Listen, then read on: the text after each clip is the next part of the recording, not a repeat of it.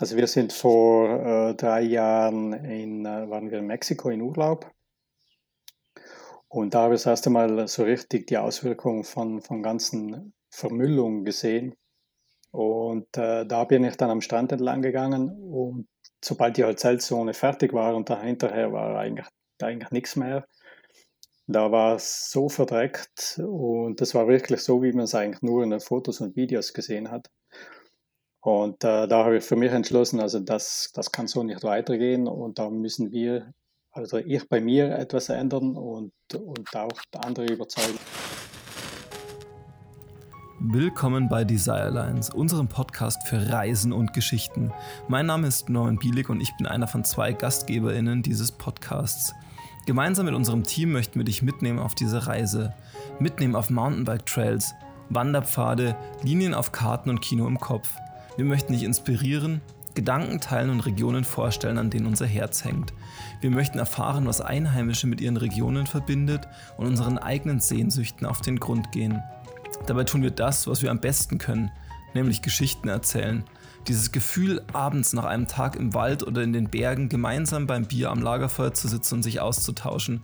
Ganz unprätentiös, einfach aus dem Wunsch heraus, Geschichten zu teilen und andere daran teilhaben zu lassen. Willkommen am Desire Airlines Lagerfeuer.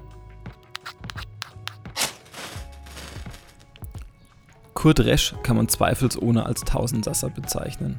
Eigentlich ist er Hotelier, doch vor zwei Jahren stellte er sich mir noch als Bike Guide vor, mittlerweile als Koch. Daneben ist er vor allem Querdenker und versucht seit einiger Zeit, Biken und auch Tourismus nachhaltiger zu denken. Doch beim Denken hört er nicht auf, sondern setzt diese Gedanken konsequent um.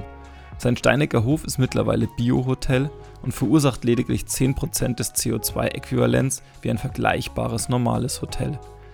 Er bietet nur noch wenig und wenn dann ausgewähltes Fleisch im Restaurant an und optimiert seine Küche immer weiter in Richtung saisonal und regional. Im Januar diesen Jahres initiierte er einen kleinen Think Tank zum Thema Nachhaltigkeit, zu dem er alle Bike-Magazine und Kongressveranstalter einlud. Was aus den Gedanken dort in der Realität geworden ist, ist ebenso Thema wie seine Begeisterung fürs E-Biken, das Eckental und die Dolomiten. Wie es ist, in der Küche zu stehen und neue Rezepte zu entwickeln und was sein Antrieb hinter diesen vielfältigen Tätigkeiten ist. Wie immer bei einem Gespräch mit Kurt gehe ich sehr inspiriert daraus hervor und hoffe, dass es euch genauso geht. Willkommen am Desirelines Lagerfeuer, Kurt Resch. Ja, schön, dass wir uns treffen. Ähm, zwar immer noch jetzt gerade digital, ähm, ja. Wir machen bei uns im Podcast immer so ein bisschen das Bild von einem Lagerfeuer auf. Das heißt, ähm, wir stellen uns vor, wir sitzen am Lagerfeuer, beziehungsweise bei euch ist es ja wahrscheinlich eher dann die, die Berghütte. Und ich frage dich, wer du bist und was du machst. Aha, okay. Äh, ich bin der Kurt Resch, äh, leite das äh, Bike Bio Hotel Steinecker Hof in Südtirol und bin dort zuständig ja, für ganz viele Sachen. Also hauptsächlich bin ich der Koch war äh, jetzt auch zehn Jahre lang Bike Guide bei uns und bin eigentlich vom Hausmeister bis zum Gärtner äh, Maitre alles. okay, äh, ich finde das irgendwie recht amüsant, weil ich weiß noch, ähm, ich glaube, als wir uns kennengelernt haben, hast du immer noch gesagt, auf das, was du machst, du bist Bike Guide. Jetzt antwortest du meistens, du bist Koch. Ähm, du, äh, du antwortest eigentlich nicht oft, dass du Hotelier bist, also dass du quasi das Hotel hast und leitest und ähm, ja, da relativ viel damit zu tun mit der Verwaltung wahrscheinlich auch zu tun hast, oder? Ja, wir, wir teilen das ein bisschen, weil äh, mittlerweile ist auch unsere Tochter Lisa im Betrieb und dann mhm. macht die meine Frau Sonja und die Lisa machen dann mehr Büro äh, ich mache dann schon auch Marketing noch viel äh, und halt sonst. Aber ich bin jetzt schon die letzten Jahre mehr so äh, Richtung auch im Hausmeister, also so großes Haus, da, da gibt es ganz viel zu tun. Und mein Vater war ja Zimmermann gelernter. Und da haben wir eigentlich immer im Winter gebaut. Und ich habe fast, äh, also sagen wir mal, ich habe fast eine Ausbildung als Zimmermann und bin halt wirklich dann auch relativ fit und mache halt alles, was, was anfällt. Okay. Das klingt schon gut. Wie war das eigentlich, weil du gerade sagst, dass ähm, die Sonja und die Lisa machen viel Büroverwaltung. Wie war das, als deine Tochter, die Lisa, ähm, mit in den Betrieb reingegangen ist? Ähm, war das für dich ein gutes Gefühl irgendwie, dass das jetzt auch in eine Generation weitergehen wird? Ja, schon, äh, logisch. Was gibt's Schöneres, äh, als wenn die Kinder mit dem Betrieb helfen? Äh, weil der Betrieb muss ja irgendjemand muss den ja übernehmen oder sollte und sonst äh, macht das für mich eigentlich keinen, nicht einen großen Sinn, äh, jetzt hier ewig lang äh, so weiterzuarbeiten, weil die, die Arbeit ist einfach anstrengend. Das ist schon Knochenarbeit. Und die Kinder, also wir, da ist ja die, die Natalie, die große Tochter, die ist ja gelernte äh, Köchin auch, die kocht ja bei uns. Und die Lisa ist die zweitälteste, die ist mehr im, mhm. im äh, Office und Service. Und der Tommy, der Sohn, äh, der äh, ist auch in der Küche jetzt im, im Sommer. Der macht äh, Ausbildung oder er geht zur Schule und macht äh, Ernährungslehre. Ähm, und äh, das kommt uns ja auch dann wieder zugute, weil er ist sozusagen unser Entwicklungschef für vegane, vegetarische Gerichte. Okay, ja, da sind wir im Grunde eh schon so ein bisschen beim Punkt. Und du hast dich vor einigen Jahren auf den Weg zum Biohotel gemacht. Ähm, und könntest du uns dann mal auf diesen Weg mitnehmen? Also ein bisschen, woher kam das? Wie war der Weg? Ähm, wo steht ihr jetzt und wo geht es noch hin in Zukunft? Mhm. Also wir sind vor äh, drei Jahren in, äh, waren wir in Mexiko in Urlaub. Und da habe ich das erste Mal so richtig die Auswirkungen von, von ganzen Vermüllung gesehen. Ähm, da war praktisch am Strand äh, wir, wir haben praktisch die erste Woche haben wir die ganzen Sehenswürdigkeiten angeschaut und dann haben wir eine Woche Strandurlaub gemacht. Und äh, da bin ich dann am Strand entlang gegangen und sobald die Hotelzone fertig war und dahinterher war eigentlich, eigentlich nichts mehr, da war es so verdreckt und das war wirklich so, wie man es eigentlich nur in den Fotos und Videos gesehen hat. Und äh, da habe ich für mich entschlossen, also das, das kann so nicht weitergehen und da müssen wir also ich bei mir etwas ändern und, und auch andere überzeugen, dass, dass das äh, der Weg ist. Und so haben wir dann angefangen, ähm, also mit der Familie habe ich das dann abgesprochen und habe dann, äh, dann haben wir so gesagt, ja, wo, was wollen wir machen in Zukunft? Und dann sind wir irgendwie über eine Bio-Weinverkostung sind wir zu einem Hotelier gekommen, der Bio-Hotelier ist. Und mit dem haben wir dann gesprochen und so sind wir dann zu den Bio-Hotels gekommen. Das ist eine, eine, eine, Vereinigung, so wie die Bike-Hotels. Also mhm. man bezahlt einen Mitgliedsbeitrag, kriegt Betreuung auch. Ähm, und so haben wir halt zu neuen Lieferanten gefunden. Was dann natürlich am Anfang ein bisschen schwierig war, weil wenn du mit, mit Lieferanten 20, 30 Jahre lang zusammenarbeitest, dann musst du denen sagen, ja, habt ihr Bio-Produkte? Und dann sagen die, ja, schon, aber nur ein bisschen. Und dann sind halt äh, eigentlich die meisten sind dann bei uns äh, rausgeflogen. Und wir haben jetzt zwei große Biolieferanten ähm, und äh, mit denen, von denen kriegen wir eigentlich so ziemlich alles. Und das ist natürlich äh, für, für, uns, äh, also für mich jetzt als, als Einkäufer, äh, logisch sehr spannend gewesen, weil äh, ich habe mir nie gedacht, dass es so viele Bioprodukte gibt. Also wir geben es eigentlich alles. Und wenn ich das gewusst hätte, wäre ich schon viel früher zu den Biohotels gegangen. Weil auch okay. dort die Einstellung ganz eine andere ist. Also wir machen eine Jahreshauptversammlung, äh, die, die geht drei Tage lang. Und dort werden einfach ganz andere Themen besprochen, wie, wie in, bei einer normalen Vorteilvereinigung. Also dort wird äh, mit den Lieferanten besprochen, was können wir tun, um Plastikmüll zu vermeiden. Was könnt ihr tun oder ihr habt Produkte, die möchten wir nicht mehr kaufen, weil dort ist zu viel Verpackung oder so. Und dann sagen die aber auch, ja, das haben wir uns schon überlegt. Wir sind auch mit unseren Zulieferern schon im Gespräch. Und da sieht man, dass, dass das ganz ein anderes Level äh, dort äh, herrscht. Und das geht eigentlich so quer durch die Bank, also auch mit, mit Bekleidung oder, oder, oder, oder anderen Sachen. Also es ist schon mhm. sehr interessant. Und wo wir jetzt hinwollen, äh, ja, das, äh, also wir haben jetzt schon sehr viel erreicht. Wir sind damals äh, dann äh, vor drei Jahren haben wir eigentlich, der, der erste Schritt war eigentlich, wir haben angefangen, ähm, nur mehr vegetarisch zu kochen. Also das heißt nicht nur, sondern wir haben vegetarisch gekocht. Fleisch gibt es aber immer zur Hauptspeise. Also wir haben den ganzen Rest weggelassen. Also es gibt kein äh, Risotto mit Speckchip äh, oder also mit, irgendwelche Spätzle mit Schinken, das, das gibt es bei uns nicht. Oder Fleischbrühe, das, das gibt es also alles nicht mehr. Also das haben wir alles äh, äh, umgestellt. Und äh, logisch haben wir dann am Anfang äh, einige Gäste schon ein bisschen gemault, weil viele wissen ja nicht, was Bio und zum Beispiel Bio und Vegan können viele nicht auseinanderhalten. Okay. Interessanterweise. Ja. Äh, die, da haben Gäste angerufen und haben gesagt, ja, äh, wenn ihr jetzt Bio seid, gibt es kein Fleisch mehr. Und dann mussten wir eben immer erklären, ja, doch, Fleisch gibt es schon noch. Äh, und äh, dann haben wir halt so, also der nächste Schritt war dann eigentlich die Klimaneutralitätszertifizierung. Das heißt, mhm. Äh, im Betrieb wird der CO2-Abdruck von äh, Anreise von Mitarbeitern, von ganzen, von, äh, von Müll, den wir trennen und, oder, oder nicht trennen. Also das wird alles, da gibt es so äh, Standards, da wird das gemessen und dann kommt eine Zahl raus. Und mhm. diese Zahl äh, ist dein äh, CO2-Verbrauch pro Übernachtung und dann kann man natürlich versuchen, das, den CO2-Ausstoß zu reduzieren. Das haben wir auch gemacht. Also wir sind eh schon relativ niedrig gewesen.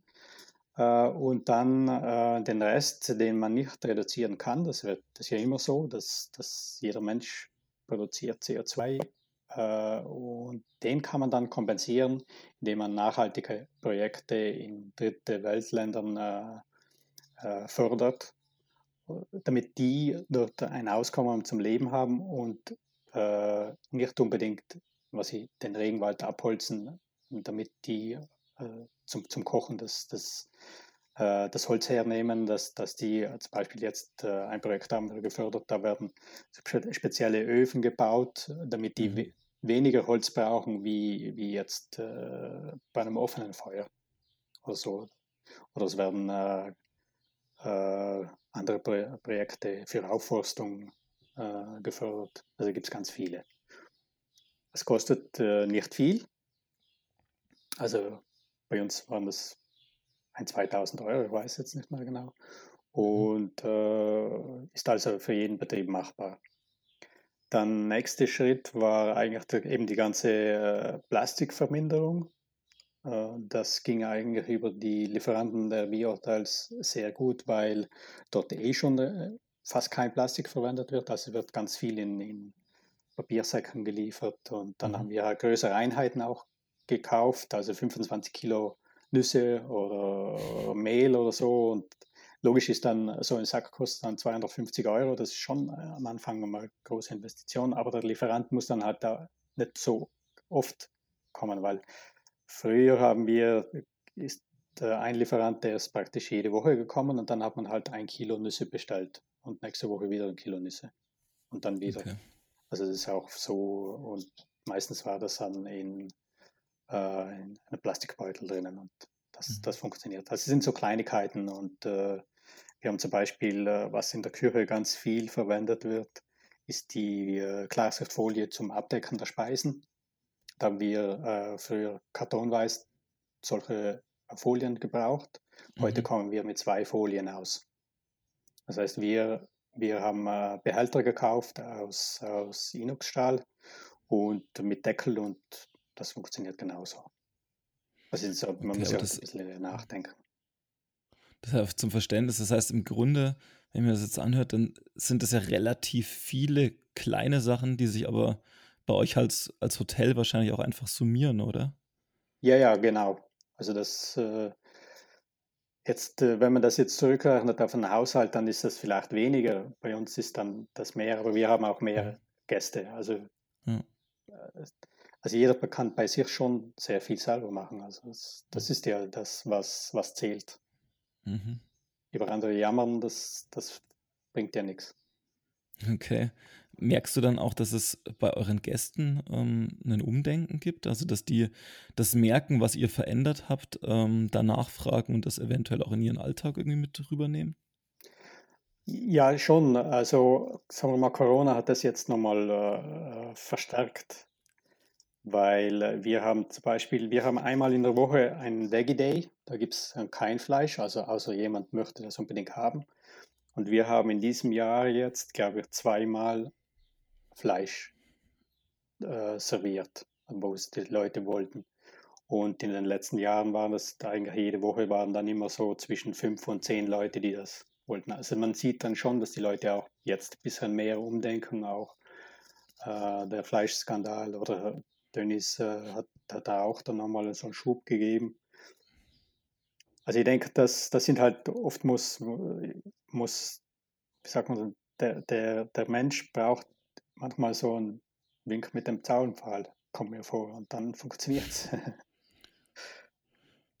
okay.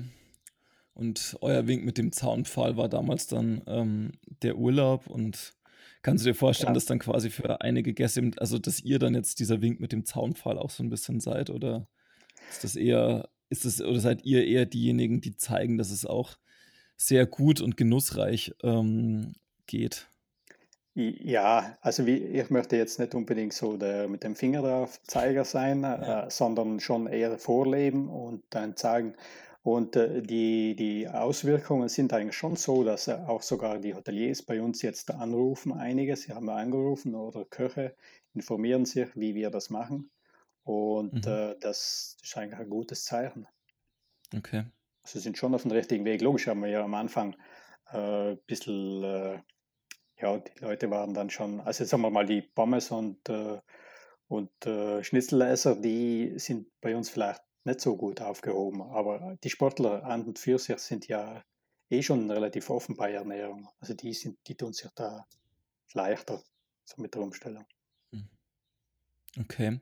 Wie, wie war dann überhaupt so die, die Reaktion der Stammgäste darauf? Also der, der eine Teil ist ja vielleicht gar nicht so sehr sichtbar. Im Essen wird es dann natürlich sehr, sehr sichtbar für die Gäste auch, also euer Wandel. Ähm, sind denn eure Stammgäste soweit positiv mitgegangen oder gab es da irgendwie auch andere Reaktionen drauf? Na, wir haben schon einige Gäste, also einige wenige Gäste verloren, äh, weil die eben gesagt haben, ja jetzt, äh, ihr seid jetzt Bio und äh, ein Gast hat uns auch ein langes E-Mail geschrieben und hat gesagt, ja, wenn ihr nicht äh, zurückkehrt zu, zum konventionellen kochen. Oder, also nicht mehr, Bio, wenn ihr Bio seid, dann komme ich nicht mehr. Und dann, das okay. ist eigentlich totaler Blödsinn, weil ich kann äh, mit, mit Bio-Gerichten ganz genau gleich kochen wie, wie jetzt mit konventionellen Gerichten. Nur ist halt Bio deutlich gesünder. Für, für, den, mhm. für den Mensch und für die Natur natürlich auch. Aber der größte Großteil ist dann also die deutliche Mehrheit, äh, die waren, sind schon begeistert. Und wir haben ja jetzt neue Kunden. Über die Biohotels kriegen wir ganz andere Kunden. Oder wir haben zum Beispiel auch Mountainbiker, die kommen und sagen, ja, ihr habt gesehen, ihr seid Biohotel. Wir gehen genau in die Biohotels, die dann auch mit, mit Radfahrern arbeiten. Und umgekehrt auch. Wir haben Bio. Okay, das heißt, ähm, so eine leichte Veränderung in der Klientel, aber schon der Großteil geblieben dann auch. Ja, ja, also das sind äh, wirklich ganz vielleicht eine Handvoll Gäste, die dann nicht mehr kommen. Okay.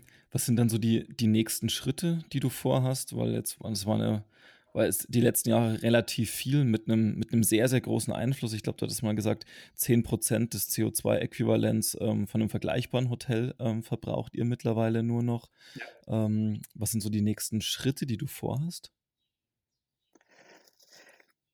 Also sagen wir mal, um die, äh, dass wir diesen Wert haben, das hat natürlich schon, äh, also darauf arbeiten wir schon, schon lange hin. Also nicht auf das Ziel, das kannten wir ja vorher nicht, die CO2-Reduktion, aber wir haben schon seit 95 eine Solaranlage. Mhm. Äh, und dann Photovoltaik ist dazugekommen, wir heizen mit Pellets. Das hat sich halt so entwickelt. Also wir waren immer schon irgendwie etwas grün.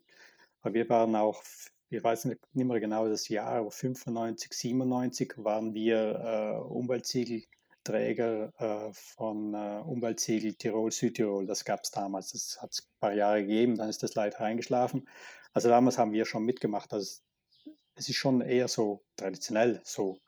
Und wo das in Zukunft hingeht, ähm, ja, jetzt äh, ist natürlich schwierig, weil wir sind äh, schon äh, relativ weit, aber wir verbessern uns derzeit eben beim ganzen, beim Kochen, also vegetarisch-vegan, was mir sehr am Herzen liegt. Da haben wir jetzt mittlerweile schon sehr, sehr gute Erfahrungen gesammelt, die letzten zwei, drei Jahre. Und äh, was ich jetzt noch unbedingt machen möchte, ist das ganze Hotel grüner zu machen, also grüner in, im Sinne von, von Pflanzen. Also ich, ich Mhm. da gibt es in Mailand so ein Hochhaus, ich weiß nicht, ob es das gibt, das, ich habe nur Pläne gesehen, das, das ist alles voller Bäume, also richtig Mhm. grün. Ich möchte das bei uns im Hotel jetzt die nächsten Jahre hinkriegen, also dass das richtig begrünt ist.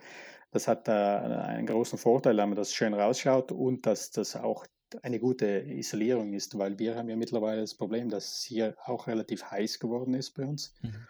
Und wir haben im, das Haus ist nicht ausgelegt äh, zu kühlen. Also wir, ich müsste das technisch irgendwie lösen.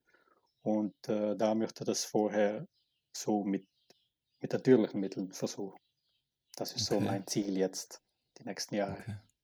Das ist natürlich spannend. Du hast ja eh schon den Garten hinterm Haus ähm, wahnsinnig hergerichtet. Wir waren ja Anfang der Woche ähm, noch bei euch zu einem Shooting.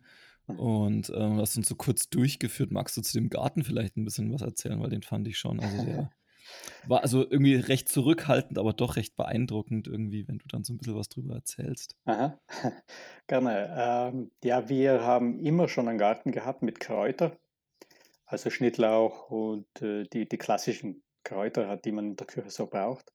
Und wo wir dann damals, äh, als vor ein paar Jahren umgestellt haben, haben wir gesagt, wie- ich brauche mehr Kräuter, weil bei uns waren die Köche teilweise zu faul, in den Garten zu gehen, um einen Schnittlauch zu holen und haben den einfach gekauft.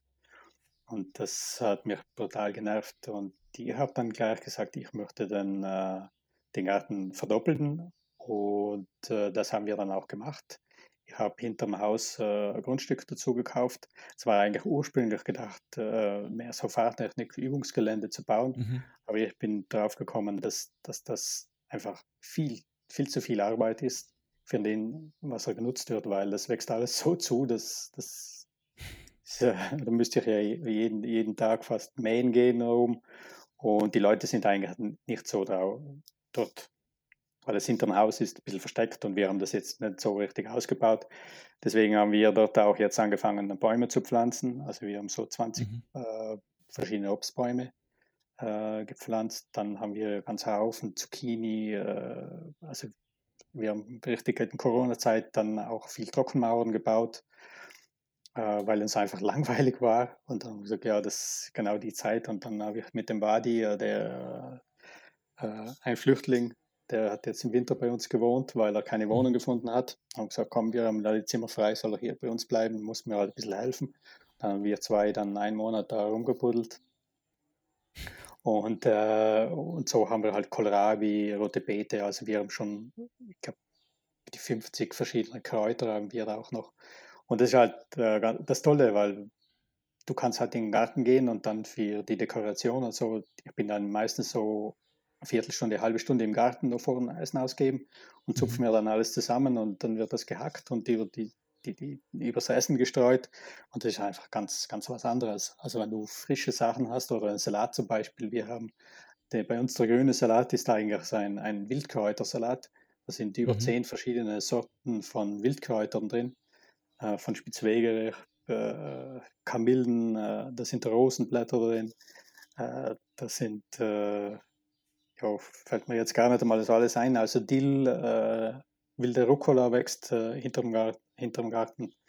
Also das sind alles, das sind äh, totale Energiebomben und äh, das wollen wir halt den, den Leuten auch so vermitteln, dass das richtig gesund ist auch Mhm. und gut schmeckt. Ja, das stimmt. Wir hatten es auch äh, kurz vor unserer Abreise irgendwie, haben wir noch irgendwie so kleine Brote bekommen, irgendwo dann auch Blüten mit drauf lagen und so. Und das ist ja, neben dem, dass es sehr nett ausschaut, glaube ich, schafft es tatsächlich nochmal so einen Bezug irgendwie ähm, zu der Umgebung und zu dem, was da so im Garten wächst, weil man ja oft tatsächlich gar nicht weiß, was so alles essbar ist, ähm, wie es dann auch schmeckt. Ähm, und da glaube ich, gibt es tatsächlich schon, schon spannende Möglichkeiten. Das ist wahrscheinlich für dich auch gerade als Koch ein, ein ziemlich spannendes Feld oder da so ein bisschen auszuprobieren, ähm, was wie schmeckt, was man anbauen kann, was man kombinieren kann. Auf alle Fälle, weil ich musste mich also hier schon auch weiterentwickeln, weil zum Beispiel die ganzen Wildkräuter, ich habe glaube ich fünf oder sechs Wildkräuterbücher und äh, man kann ja fast alles essen. Da gibt es halt noch ein paar Giftpflanzen, die muss man halt kennen. Wäre gut. Das wäre Äh, schwierig sonst. Ja. Aber auch so äh, ist sehr interessant, weil man möchte gar nicht meinen, also viele, die einen Garten haben, die, die, die haben einfach Unkräuter drinnen. Und ich sage immer, das einzige Unkraut, äh, das es gibt, das ist der Mensch. Das sind, das sind Kräuter, die, die kann man einfach, äh, zum Beispiel ein Giersch, den, den haben ganz viele im Garten, den, den werden sie nicht los. Ja, den müsst ihr einfach essen. Macht ihn wie Spinat und tut ihn in Salat, dann wird er automatisch weniger und man hat noch was davon. Oder eine Melde, eine Melde, die, die, die wächst ja auch jedes Jahr unglaublich. Auch die kann man in den Salat geben und die Wildkräuter, die haben ja die sechsfache äh, Energie oder, oder wie sagt man, Vitamine und äh, Nährstoffe äh, wie ein gezüchtetes Kraut. Also ein Salatkopf, der Brasilianer, den, den typischen, den man zu kaufen kriegt, der ist ja so mhm. reduziert, die ganzen Bitterstoffe wurden rausgezüchtet, der ist eigentlich nur Hülle und Wasser. Der, okay. der hat auch kaum, kaum Geschmack, der ist ein bisschen süßlich, aber mehr ist da nicht dabei. Und hingegen die anderen Wildkräuter sind halt eher bitter. Das sind wir nicht mehr so ja. gewohnt, aber die sind eben sehr gesund. Und sonst vom Garten haben wir halt äh, Permakulturprinzip, wenden mhm. wir an. Das ist ja so ein, ein also es ist nur, nicht nur das Gärtnern, sondern auch mehr also drumherum und das Lebenseinstellung. Und das gefällt mir eben sehr gut. Das ist sehr, sehr viel Arbeit.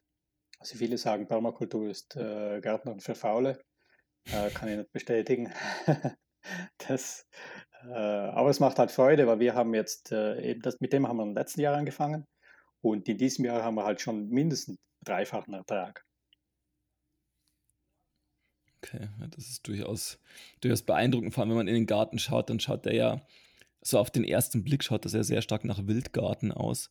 Ähm, ja, das ist es schon. Also Permakultur ist so Mischkultur. Also wir, wir haben halt die Pflanzen äh, ziemlich gemischt, dass die auch die ganzen, ähm, die, die, die ganzen Insekten und so viel, vielfältig da sind. Also das heißt, wenn ich eine Monokultur habe, wie wir es jetzt in der Landwirtschaft haben, dann habe ich nur ein Korn von mir aus und dann habe ich halt die ganzen Schädlinge da und, und niemand, äh, die Schädlinge, also die, die, die Wildbienen, die bleiben ja weg, weil die können da ja nichts, die finden da nichts. Wenn ich ja. dann das dann gemischt habe, dann findet jede Biene, weil es gibt so viele Wildbienen und Wespen und, und Fliegen, die gehen gerne zu speziellen Pflanzen. Und, äh, und wenn die fehlen, dann sind die weg. Also hat man keine Artenvielfalt mehr. Das ist derzeit äh, das große Problem äh, bei uns auf den Feldern.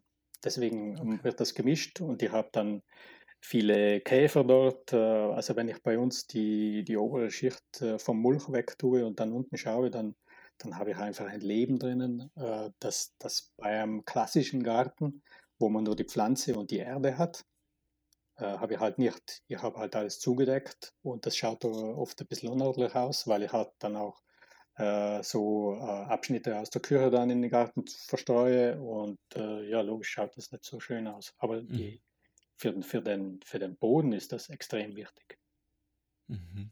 Na gut, ich glaube, mit dem schönen Ausschauen, das ist, glaube ich, schon so eine, eine Frage der Gewöhnung. Ich weiß noch, es gab vor, ich glaube, zehn Jahren ähm, eine Studie irgendeiner Universität, ähm, die, die, die gefragt haben, ähm, wie die Deutschen ihr, den Wald am liebsten mögen. Ähm, und da kam raus, dass so ein, so ein Wald in Reihe und Glied, ähm, wo die Bäume sauber in einer Reihe stehen und dazwischen drin alles ordentlich aufgeräumt ist, dass, dass das schon am, am meisten gemocht wird und so ein ja, recht ursprünglicher Nationalpark nicht unbedingt dem, dem Bild eines Waldes in Deutschland entspricht. Ähm, das fand ich schon recht bezeichnend dafür auch, ähm, äh, wie weit wir uns da irgendwie entfernt haben von so einem natürlichen Blick auf, ja. ja auf Wildnis in irgendeinem in einem gewissen Maße auch. Man sieht auch die, jetzt die Auswirkungen, gerade in Deutschland, wo, wo viele Fichtenwälder äh, ja, aufgestellt werden, also die werden ja gepflanzt. Äh, das, und die Fichte ist ja nicht geeignet für, für so Hitzeperioden und die sterben jetzt ab und alle schreien sie und wir brauchen Beiträge. Und äh, dabei ist es eigentlich schon wissenschaftlich klar erwiesen, dass wenn man den Wald in Ruhe lässt und nur einzelne Bäume rausholt, dass das wirtschaftlicher ist, äh, wie, wie jetzt so die Monokulturen auch im Wald. Ja, auf jeden Fall. Aber du hast jetzt auch gerade gesagt, dass es ähm, so Artenvielfalt ähm, auch bei euch in Südtirol ähm, auf den Feldern Problem ist. Also jetzt mal so von mir der Touristenblick irgendwie auf Südtirol ist ja schon immer, ja, dass da noch irgendwie alles recht intakt scheint, irgendwie viel kleinräumig, ähm, diese großen Monokulturen es gar nicht so sehr gibt. Ist das irgendwie Fehlgedanke oder, oder ist das Südtirol schon auch ein bisschen weiter? Wie ist da dein Blick drauf? Ja, ich sehe das sehr kritisch, weil wir haben ja halt äh, ja 10% der Äpfel kommen aus Europa, kommen aus Südtirol und das ist halt mhm. Monokultur. Und Monokultur okay, heißt, heißt halt ja, sehr intensiv, da wird sehr viel gespritzt. Ähm, äh, Rest geht eigentlich relativ gut, was natürlich bei uns ein großes Problem für, also für mich immer ein großes Problem ist, dass die Bauern die Kühe nicht aus dem Stall lassen. Mhm. Äh, die Kühe sind das ganze Jahr im Stall das, äh, da haben sie halt oft die Ausrede, dass für uns viel zu steil ist und da kann man die Kühe nicht rauslassen. Das stimmt auch leider, weil die Kühe mittlerweile so hoch gezüchtet sind, dass die eigentlich im steilen Gelände nicht mehr gehen können. Es, gab's, also es gibt schon Rassen, äh, die bei uns auch traditionell oft noch, äh, noch gibt. die, die, die grauen äh, ich weiß jetzt gar nicht, wie die heißen alle, aber die, die grauen Ränder, das, das, sind so mhm. typische äh, äh, Bergtiere, die, die gehen gut, aber bei uns hat man die schwarzbunten, die, die, die Milchkühe und die haben so große Säuter, also die, das ist schon, äh, also ich sehe das sehr, sehr kritisch, auch in Südtirol. Und was, was ich halt ganz, ganz kritisch sehe, ist der Südtiroler Speck weil wir produzieren mhm. ja nur, also wir haben in Südtirol äh, um die 8000 Schweine und wir produzieren äh, einige Millionen Hammen Speck. Also Hammen sind die, die, die hinteren Teile, die hinteren Schlägel. Äh, mhm. Und das, die kommen halt auch aus vielfach aus Deutschland und äh, Holland, Österreich und äh, etwas bisschen kommt aus, aus Italien auch. Und die kommen auch aus den großen äh, Schlachthäusern wie Tönnies. Okay. Und von dem her ist das ja eigentlich kein Südtiroler Produkt.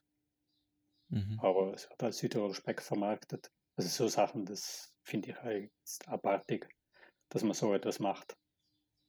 Aber sonst okay. ist, kann man schon sagen, dass die Natur, ja, sagen wir mal, schon in Ordnung ist, also speziell im, im, im alpinen Bereich. Ja. Aber auch da gibt es halt Bestrebungen, dass die Bauern sagen, ja, wir müssen die Almen viel besser bewirtschaften. Und wenn die mal mit der Gülle hochfahren, dann ist auch, dort auch viel kaputt. Aber es, mhm. es wird hier schon ziemlich gegengesteuert und Corona hilft, hat äh, sehr viel geholfen. Okay, in, inwiefern geholfen aus deiner Sicht? Dass, dass die Leute viel mehr umdenken. Also die, okay. ich denke, die Wochen, die wir zu Hause sein mussten, haben viele Leute darüber nachgedacht. Was, äh, was machen wir oder wieso ist das alles passiert? Und äh, also ich denke, da bei einigen, ich hoffe, bei vielen bleibt schon noch was hängen. Also habt eher die äh, Vermutung, dass das bei, bei einigen wenigen äh, hängen bleibt und alle anderen wollen weitermachen wie bisher, aber wir können mit mhm. unserer Natur nicht mehr weitermachen wie bisher. Okay. Ja, da bin ich tatsächlich auch gespannt. Irgendwie haben wir jetzt auch zu Hause oft diese Diskussion, okay, was, wie geht es jetzt weiter? Ähm, bleibt irgendwas hängen? Und ähm, ja, ich bin gespannt. Irgendwie, ich habe gestern mir noch so so ein bisschen ähm, in Vorbereitung auf ein Interview ähm, bei Google Trends so angeschaut, was für was die Urlaubsanfragen so sind ähm, und die Anfragen für Flugreisen und Urlaubsreisen ähm, ins weitere Ausland, die steigen auf jeden Fall schon wieder so die letzten zwei drei Wochen enorm an. Mhm. also da merkt man schon wieder diese Gegenbewegung in ja in das, wie es vor einem Jahr halt auch einfach war. Ähm, da bin ich tatsächlich gespannt, wie so unser Stand in einem Jahr dazu auch sein wird. Ja, das, äh, also ich denke mal, wenn sich jetzt Corona beruhigt, dann wird das irgendwie wieder normal werden. Also werden die Leute wieder zurückfallen ins, ins ja, so wie es gewesen ist. Ähm, das ist halt schon etwas schade, weil ich denke auch, wenn man vom Gesundheitlichen her jetzt äh, schaut, wir essen ja sechsmal so viel Fleisch, wie wir sollten. Mhm. Und äh, das allein, wenn man das reduzieren würde, wie, wie man eigentlich sich, wenn man sich so ernähren würde, wie die WHO empfiehlt, äh, dann äh, würde man halt schon viel, äh, viel, viel bewirken, weil man darf nicht über, über die Abholzung vom Regenwald jammern und gleichzeitig dann auch genau dieses Fleisch essen oder auch der Südtiroler Speck fällt genau in diese Kategorie. Ja. Also manchmal Okay. fehlt es den Leuten ein bisschen an, an, an Weitsicht. Ja. Ja, das kann ich mir auch vorstellen, ja. Sind wir gespannt. Du hast das Thema Corona gerade schon angesprochen. Ähm, wie war das bei euch oder welche Auswirkungen hatte es und hat es jetzt immer noch eventuell? Mhm. Also angefangen hat es ja im Winter. Meine, meine Töchter waren beide in einem Hotelbetrieb äh, und die wurden dann ja, ja gekündigt eigentlich. Mhm. Mussten die Arbeit äh, aufgeben und wir waren schon ein bisschen früher zu Hause, sind zu Hause geblieben, weil, wir, weil es uns ein bisschen zu, zu brenzlig war. Mhm. Äh, hat natürlich sehr wehgetan, weil wir mussten, äh, wir durften ja das, das Grundstück nicht verlassen. Also in die, für uns war das ja kein Problem, weil wir konnten ja immer im Garten arbeiten, der ist ja relativ groß. Aber wehgetan hat es halt, weil man nicht raus durfte. War ja nicht so wie in Deutschland, Ja. wir durften ja kein Rad fahren, keine Skitouren gehen und wir hatten ja ein fast, also ich würde nicht sagen Jahrhundertschnee in den Bergen, aber halt schon, so einen Schnee hat man nur sechs, alle sechs, sieben Jahre und da hat es schon wehgetan, aber meine Güte, dann wird darauf wieder kommen. Äh, was bei uns dann natürlich war, ist, sind, dass wir drei, Monate keine Buchungen hatten. Im Gegenteil, Okay. wir haben also viele Absagen oder eigentlich ganz viele äh, Verschiebungen vom Urlaub gehabt. Also das muss man auch sagen. Die Stammkunden sind uns schon sehr treu geblieben. Also wir haben äh, sehr nette Angebote bekommen, wie die Gäste, die gerade hier sind, die haben uns auch Geld angeboten, dass wir über die Runden kommen. Mhm. Also, also so zinsloses Darlehen, äh, aber das haben wir natürlich nicht an- angenommen, weil wir, wir, kommen, also wir schaffen das schon, also das, das geht, aber es war eine ganz nette Geste oder andere Leute Mhm. haben gesagt, wir bezahlen euch den Urlaub für dieses Jahr, wir kommen aber erst im nächsten Jahr und damit ihr ein bisschen Geld habt, aber das haben wir auch abgelehnt.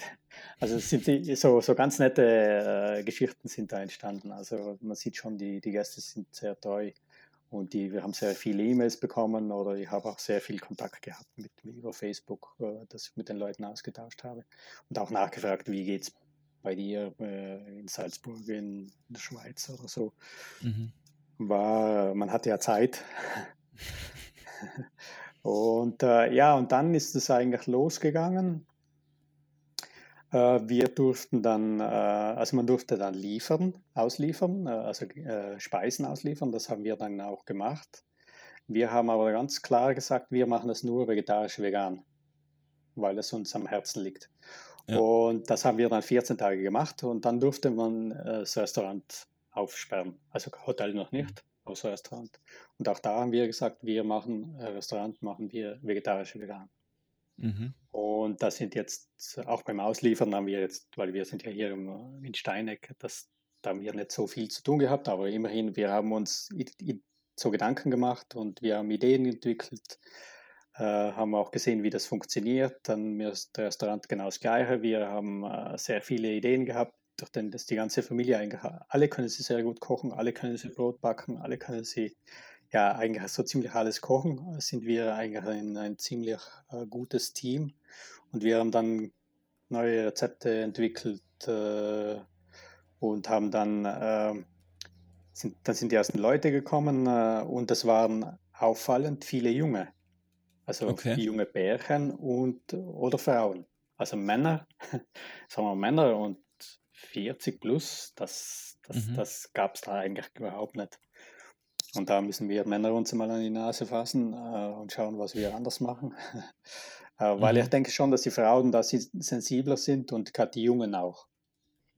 Okay. Und äh, wir haben, äh, die meisten wollten vegan essen, also vegetarisch waren dann auch einige. Und äh, die Veganer waren so glücklich, dass sie irgendwo hinge essen gehen konnten, weil sie sonst in Südtirol nirgends etwas kriegen.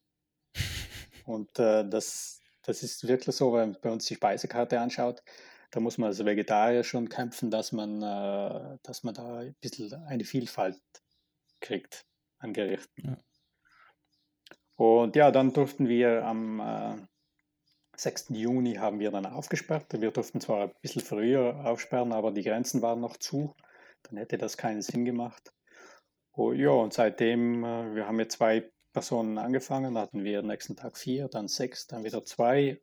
Und wir haben halt ja, jetzt äh, die Auslastung ist sehr schlecht, aber wir sind okay. relativ äh, sagen wir mal, wir, wir kommen mit wenig Personal aus. Das ist natürlich auch ein Nachteil, weil unsere Mitarbeiter, die sind ja die meisten hier aus Steineck, äh, die sind auch, aber die kriegen alle Geld vom Staat, also das, das funktioniert relativ gut bei uns. Und äh, wir arbeiten sehr effizient. Das heißt, wir haben mhm. ja fast keine Energiekosten. Und von dem her äh, haben wir sogar eigentlich gut gewirtschaftet jetzt. Uns fehlen halt die Leute noch. Okay. Was, was glaubst du, wie es da jetzt weitergeht? Also hier haben wir schon gedacht, dass im Juli äh, mehr Leute kommen und mhm. im August wird es dann, sagen wir ja, so halb voll und im September sicher dann noch mehr und Oktober wahrscheinlich auch, weil äh, was ich jetzt mitgekriegt habe, ist halt, was uns schon einige Gäste gesagt haben, die, die haben zu Hause den Bekannten gesagt, dass sie nach Südtirol in Urlaub gehen dann haben sie die gesagt, ja, seid ihr verrückt, da könnt ihr nicht hingehen, da ist ja viel zu gefährlich. Aber wir haben hier eigentlich sozusagen fast keine. Wir haben ja in der Woche, ich weiß gar nicht einmal, zwischen 5 und 10 Neuinfektionen oder vielleicht sind es auch 20 in der Woche bei 500.000 mhm. Einwohnern. Also wir haben eigentlich so, so gut wie nichts. Und wir haben auch die gesetzlichen Vorgaben sind natürlich im Hotel schon, äh, schon da, also die wir halt ja, man müssen halt Abstand, die Service muss Masken tragen. Mhm. Äh, das, oder wie jetzt heute sind die mit dem Shuttle weggefahren, dann mussten die alle die Maske aufsetzen. Ja, das ist sicher ein bisschen ärgerlich, aber das funktioniert und wir mhm. haben auch im Verhältnis, sagen wir mal, zu, zu Deutschland und Österreich eigentlich keine, nicht noch mehr Neuinfektionen wie, das schwankt ja immer ein bisschen. Mhm. Und auch Italien hat eigentlich sehr strikte Maßnahmen und die, die die Neuinfektionen sind eigentlich immer zurückgegangen. Mhm. Von dem her ist eigentlich, sagen wir mal, relativ sicher. Okay. Ja, bin ich auch tatsächlich gespannt, wie sich so im, im Alpenraum die Zahlen entwickeln werden zum Tourismus, weil momentan habe ich das Gefühl, dass jetzt gerade erstmal Österreich ähm, so langsam profitiert und dass das so langsam einfach immer weiter in Richtung Süden schwappt, aber dass ja, der Alpenhauptkamm irgendwie für viele schon noch eine Grenze ist, gefühlt. Ähm, über ja, wo irgendwie so eine innere Barriere vielleicht auch da ist, ähm, über die die Leute noch nicht drüber gehen ähm, und mhm. dass das erst noch kommt. Ja, wir sind halt Italien und Italien hat ja. einen sehr schlechten Ruf. Äh, ja, da ich habe jetzt auch mit, mit äh, dem Wolfgang Döchterle von der IDM, also das wäre unser Südtirol Marketing, äh, gesprochen und er sagt auch, wir, wir können äh, den Leuten erzählen, was wir wollen, die glauben uns das nicht. Äh, das ist schon schwierig zurzeit, ja. den Leuten klar zu machen. Also, es wäre ja bei uns zurzeit ja eigentlich perfekt, weil es sind, ich würde mal sagen, ein Viertel der Leute, die normal hier sind. Okay. Du hast auf den Bergen, ihr wart ja auf der Hütte oben, äh, es ist ruhig, also logisch sind in den Hotspots sind immer Leute, aber äh, so im Allgemeinen auch jetzt so auf den Straßen ist nichts los. Wir haben keine Busse da. Also es ist schon, also zum Urlaub machen wäre es jetzt eigentlich perfekt und ich befürchte eben jetzt, dass die alle abwarten, was passiert und dann gehen die in den Herbst rein und im Herbst wollen sie dann alle los und dann haben wir hier so einen Haufen Leute. Mhm.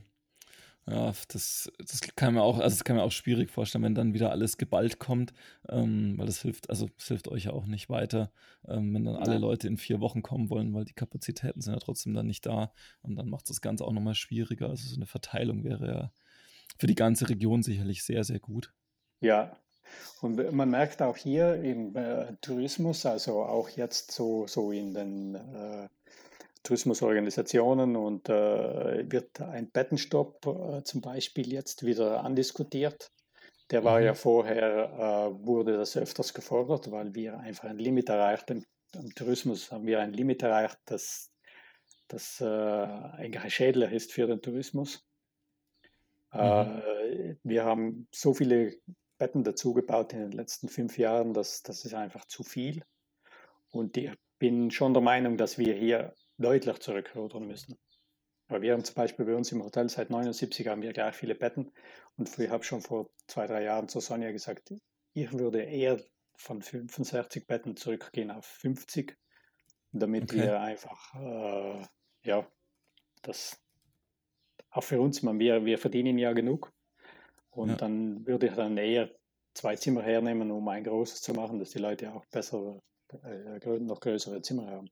meine, die okay. sind jetzt nicht klein, aber die sind halt, äh, ein großes ja. Zimmer ist halt besser. Das stimmt, also da eher in die Qualität reinzugehen.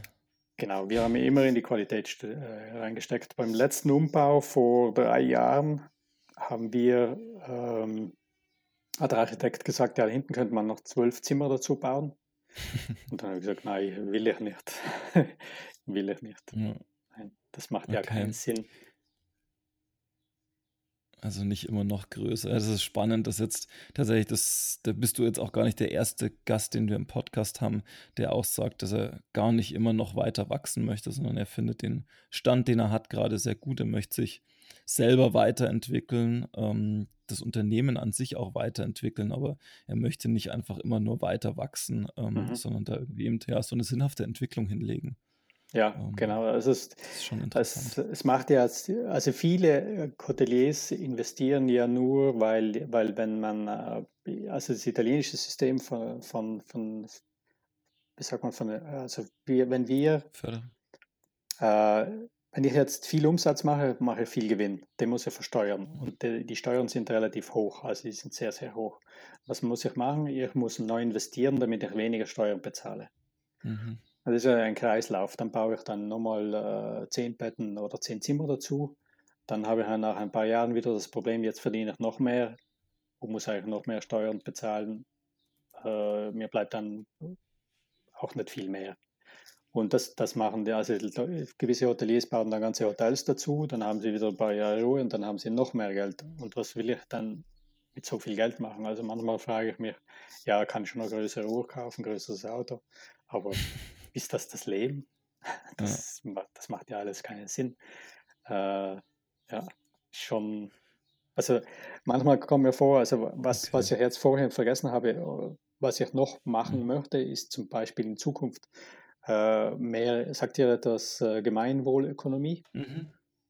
Äh, so in die Richtung zu gehen. Also da möchte ich auch noch mehr tun. Und ich denke, das wäre für viele Wirtschafter mal ein, ein Gedankenanstoß, sich damit zu befassen, mit Gemeinwohlökonomie, dass nicht immer mehr das ausschlaggebend ist. Mhm. Ja, ist tatsächlich spannend, weil wir uns intern auch gerade ähm, relativ intensiv damit beschäftigen und ich mich auch, weil jetzt äh, das Team irgendwie Anfang des Jahres gewachsen ist ähm, und dadurch auf der einen Seite so ein bisschen der Gedanke kam, dass wir sehr stark in so eine Art Selbstführung rein wollen, ähm, aber auch diese Gedanken in Richtung ähm, Purpose-Ökonomie ähm, gibt es da in Deutschland, also so eine Bewegung, die einfach ihre Unternehmen aus dem, ja, aus, sage ich mal, einem Shareholder Value rausziehen ähm, und sich de, de, das Unternehmen sich selber schenken, ähm, sodass das quasi ähm, nicht mehr verkauft und abgestoßen werden kann an Investoren ähm, und damit wesentlich eben stärker auch einem Gemeinwohl dient ähm, und verpflichtet ist. Und das finde ich schon, schon eine ganz spannende Bewegung, ähm, dass das passiert, gerade auch bei Unternehmen, die durchaus einen sehr, sehr hohen Wert haben ähm, für ihre mhm. Gründer, aber die ganz bewusst und klar sagen, dass das zukünftig einfach nicht der Weg sein kann, wie man wirtschaftet. Mhm. Ich denke auch, dass das immer mehr, das kommt ja eigentlich aus aus, aus der letzten Generation. Also vom, ich weiß, mein Vater, der, die waren ja früher, äh, die waren ja richtig arm. Die war, da waren zehn Kinder auf dem Bauernhof und der Vater, also mein Großvater, der war ja, äh, der war äh, immer auf anderen Bauernhöfen, der hat Schuhe gemacht, der hat so, so Stricker, er war Stricker. Stricker ist einer, der aus den Felden Lederriemen gemacht hat und Stricke. da war er immer weg und die hatten eigentlich kaum zu knabbern. und das sind da alles Handwerker geworden und alle, sind, alle wollten groß werden, also die wollten alle etwas erreichen. Mhm. Äh, und, und das hat eigentlich bei meinem Vater nie aufgehört und der hat nie verstanden, warum ich, das Auto war für mich immer ein Fortbewegungsmittel. Für mhm. ihn war das ein, der große Stolz, den er sich erarbeitet hat. Für mich war das nie wichtig, ein Auto zu haben. Also ein Auto zu haben schon, aber fortzukommen. Aber nicht, ich wollte nie ein großes Auto. Und ist auch jetzt noch so. Äh, und er ähm, hat es nie verstanden. Und er, er hat immer gebaut, also bei uns, ich, ich baue ja auch immer wieder, aber, aber nie, ich will nie größer werden. Also das, äh, Das, ich denke, dass die letzte Generation hat halt äh, logisch wenig Geld gehabt und wollte einen Luxus haben. Wenn wir das jetzt zurückrechnen auf, wir, auf die dritte Welt, also unser Nigerianer, der bei uns arbeitet, der will genau das. Ich sehe genau das. Er sagt zu mir immer, warum baust du auf dein, hinten, wo der Garten ist, warum baust du hier nicht ein Hotel? Und ich sage, nein, will ich nicht, brauche ich nicht. Ja, aber du musst ein Hotel bauen. Er versteht das nicht. Er versteht das nicht. und dann äh, denke ich mir, ja, die Leute, die, wenn die alle äh, so denken oder viele, dann, dann machen die den gleichen Fehler wie wir. Man, ihr vergönnt denen den Luxus. Aber die müssen es halt ökologisch so hinkriegen. Da muss man den Leuten auch helfen. Ja, ich glaube, das ist also im Grunde haben wir ja vielleicht auch den Vorteil und das Privileg, dass wir eben in dieser sehr privilegierten Situation sind, dass es uns so gut geht, dass wir, dass wir sagen können, okay, da und da können wir Abstriche machen und das brauchen ja. wir alles nicht. Weil ich hatte eine ähnliche Situation. Ich war vor, ich glaube, das ist mittlerweile schon zwölf oder dreizehn Jahre her im Studium. Mit Freunden sind wir drei Wochen durch Rumänien mit den Mountainbikes gefahren und haben dort ganz viele Leute getroffen, die das super fanden, dass wir da unterwegs waren und dass wir das Land erkunden, die aber uns immer gefragt haben, warum macht ihr das mit Rädern? Ihr könnt euch doch Autos leisten. Ähm, und bei denen, das klar war, die haben die Jahre davor, ähm, wo sie noch sehr arm waren, war klar, das Rad war ihr Fortbewegungsmittel, mit dem sie alles machen mussten.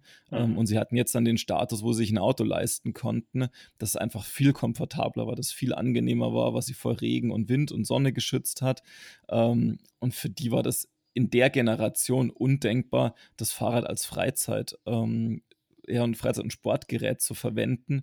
Und ich sehe das auch noch ähm, bei den Eltern meiner Freundin. Die haben sich dagegen gewehrt, also die nutzen das ganz stark so, ähm, sind aber auch in einem Umfeld aufgewachsen, ähm, in einem eher, eher bäuerlichen, wo das, also wo das Verständnis dafür überhaupt nicht da war, ähm, dass man sowas sowohl im Alltag wie, halt, wie auch in der Freizeit nutzt, wenn man, wenn man das Geld hat, es nicht tun zu müssen. Hm. Ja. Ähm, dann sind wir eh im Grunde gleich bei einem ganz guten Thema nochmal für so einen kurzen Wechsel am Ende ähm, ins Thema ja, Outdoor- und Bergsport vielleicht hinein. Ähm, du hast im Januar ja noch ein Treffen der führenden Bike-Medien ähm, in Oberbayern einberufen, mhm. um dort über das Thema Nachhaltigkeit in der Radindustrie und den Medien zu sprechen. Magst du uns vielleicht mal da kurz mitnehmen, was du damit erreichen wolltest mit diesem Treffen? Mhm. Also vor, also damals, wo ich in Mexiko war, dann ist, sind halt ganz, hat mein Gehirn richtig angefangen zu arbeiten und da habe ich dann irgendwann mal auch gedacht, also Mountainbike ist ja mein großes Hobby, meine richtig große Leidenschaft und äh, wenn ich jetzt aber schaue, woher mein Fahrrad kommt oder wie es hergestellt wird, dann ist das alles anderes als ökologisch. Die mhm. Fortbewegung dann wieder schon. Und dann habe ich mir gedacht, ja, wie, wie könnte man es hinkriegen, äh, auch die, die, die ganzen, äh, die, die Industrie zu motivieren äh, oder auch die, die ganzen Mountainbiker zu, zu motivieren, ökologischer zu handeln. Und ja. da bin ich halt äh, auf die Idee gekommen und habe gedacht, du, ich kenne praktisch alle Redaktionen, äh, Mountainbike-Redaktionen. Ich lade jetzt mal alle ein und, äh, und mit vielen habe ich gesprochen, soll ich das machen? Äh, das nicht machen. Auch mit der Sisi, wo du jetzt gerade ein Interview gemacht hast, ja. habe ich viel gesprochen mit dem Gräber, Markus äh, und der Sabine. Und äh, die haben mich dann alle motiviert, ja, mach was. Und äh, logisch, für mich ist dann äh, Ende der Saison bin ich jetzt mal immer ausgebaut gewesen und dann habe ich das nochmal ein bisschen verschoben und wir haben es eh noch vor, vor Corona hingekriegt. Äh, und da, da sind eigentlich viele nette Menschen gekommen und wir haben sehr gut diskutiert, du warst ja auch dabei. Mhm, und äh, sind da eigentlich einige sind darauf gekommen, eigentlich ist Ökologie so, so äh, ist, ist eigentlich bei uns überhaupt kein Thema in der Redaktion. Und ich denke, da hat sich schon etwas, äh, das hat etwas bewirkt. Mhm. Ähm, es könnte noch ein bisschen mehr sein. Und der zweite Schritt wäre jetzt, äh, ein Treffen mit der Industrie zu machen. Und das äh, kann sein, dass wir das im, im, im, Winter dann machen. Ob wir es dann online machen oder, oder direkt mit einem Treffen. Treffen wäre natürlich immer besser, wenn es mhm. auch nicht so ökologisch ist.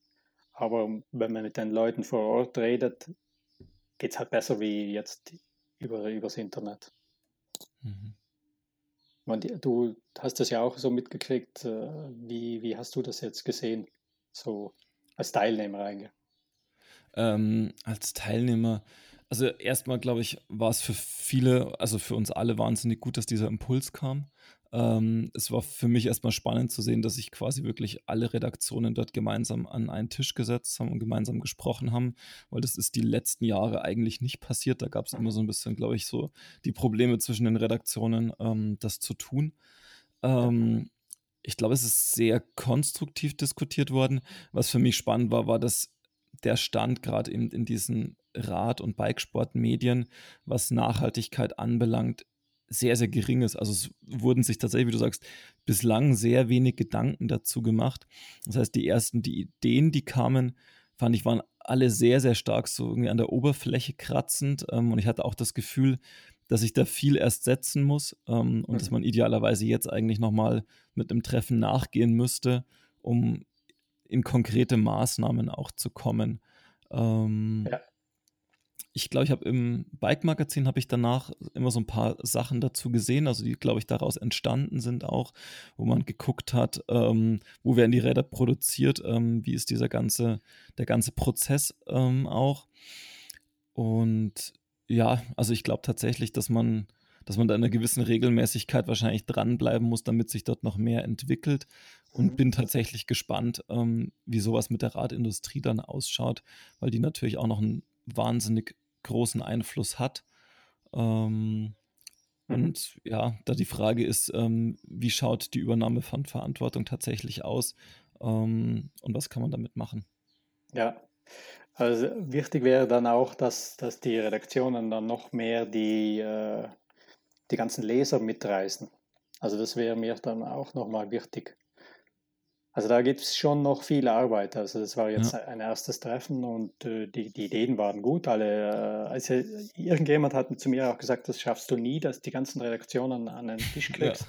Es waren ja nicht alle da, aber die, die wären auch gekommen, die hatten halt eine Zeit. Das, das, äh, das passt ja. Äh, aber ich denke, wenn wir nochmal so Treffen machen, äh, man die Leute, die sehen sich dann ja wieder. Und, äh, und dann kann halt jeder schon ein bisschen Erfahrungsaustausch machen. Interessant war auch, oder so wichtig war für mich auch, dass Suli Stancho dabei war, weil es ja auch so ein mhm. alter Hase ist und der geht ja auch genau in die Richtung. Und äh, na, es war eigentlich sehr, sehr angenehm, ruhig hat mir ja. sehr gut gefallen, ja. War ein bisschen nervös, weil ich wusste nicht, was, was da wird. Und am Anfang wusste ich ja überhaupt nicht, kommt da jemand? Oder, äh, und dann muss ich schon auch immer wieder ein bisschen nachhaken bei einigen. Und dann, ah, na, hat gut funktioniert. Ja, ich glaube, da hat man auch gesehen, dass das, also dass eine gewisse Offenheit für das Thema schon da ist. Ja. Eben auch so ein bisschen eben diese, bei allen so ein bisschen die Fragezeichen, was man machen kann. Ähm, ja, und wie gesagt, ich glaube, dass es wirklich gut ist, das am Leben zu erhalten und da weiterzugehen, ähm, weil die, die Radmedien da sicherlich eine, eine sehr zentrale Rolle haben, dort auch ja, eben nicht nur zu sagen, hm, das ist schlecht, das ist nicht gut, sondern da irgendwie eher inspirierend zu wirken. Genau. Ähm, und eher, eher Alternativen aufzuzeigen und wie gut diese Alternativen sein können. Mhm. Ähm, das ist ja im Grunde so ein bisschen auch das, was du als Koch ja machst. Also aufzuzeigen, wie gut und abwechslungsreich vegetarische oder auch vegane Küche ist. Ähm, und damit ja so eine Art, also dieses Fleisch vielleicht auch gar nicht vermissen zu lassen, ähm, jenseits davon, ähm, dass es ökologisch und auch gesundheitlich ähm, eine gute Geschichte ist, ist es, glaube ich, schon so dieser, mhm. dass, dass der Genuss trotzdem da ist, was was ganz, eine ganz starke Wirkung hat. Ja, wir, wir hatten ja jetzt die letzte Woche mit dem Stefan Schlieger Woche und da mhm. haben äh, eigentlich fast alle immer vegetarisch gegessen. Und einer hat sogar gesagt, wenn, wenn ich, also wenn ich weiterhin so, so, so ein Essen kriege, dann werde ich zum Vegetarier. also man sieht, äh, der Geschmack entscheidet in dem Fall äh, extrem. Ja. Und wir teilweise, wir kochen ja sehr viel vegan, kommunizieren das aber nicht, weil sonst die Leute das nicht essen. Das ist eben okay. traurig. Aber es schmeckt. Keine Angst, da stirbt keiner. Höchstens Zurfall kriegt man. Sehr gut. Ich glaube, das ist tatsächlich nur ein, sehr, sehr guter Schlusssatz. Das mit dem ähm, Durchfall. Nein, das mit dem Durchfall nicht, sondern dass die Leute nicht dran sterben.